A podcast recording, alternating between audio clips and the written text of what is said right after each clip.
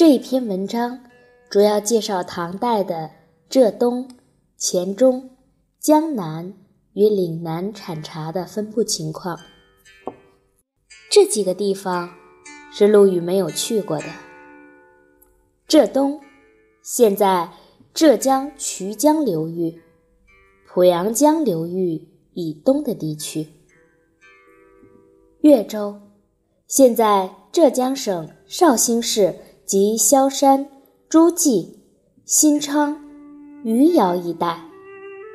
陆羽在《七之事》中提到余姚人于洪入山采茶，遇到仙人的故事，与陆羽交往甚密的唐代诗僧皎然和尚，在《饮茶歌峭崔石使君》中写道：“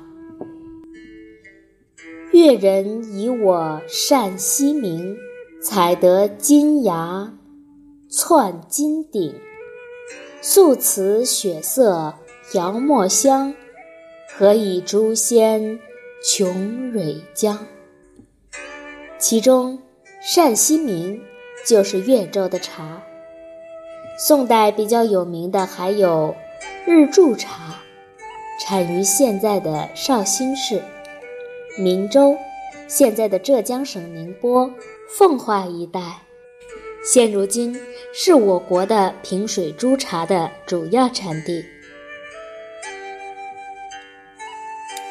婺州，现在的浙江省金华、兰溪、东阳、义乌、永康、浦江一带。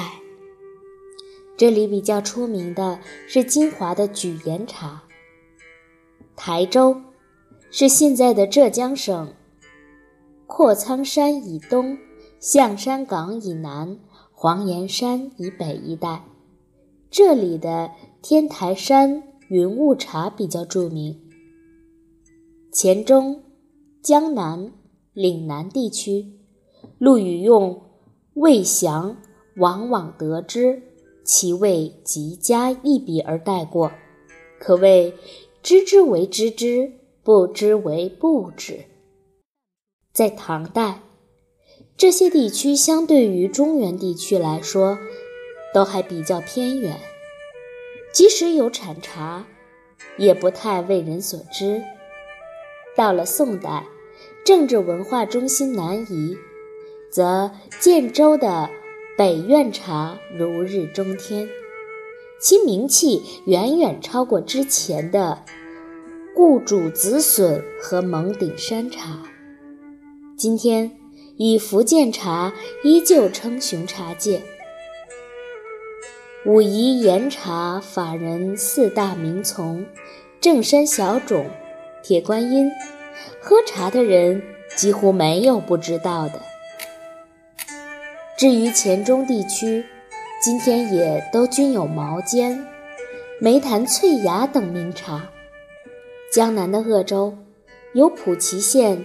杨楼洞的老青砖，这款茶有悠久的历史，很少有人了解了。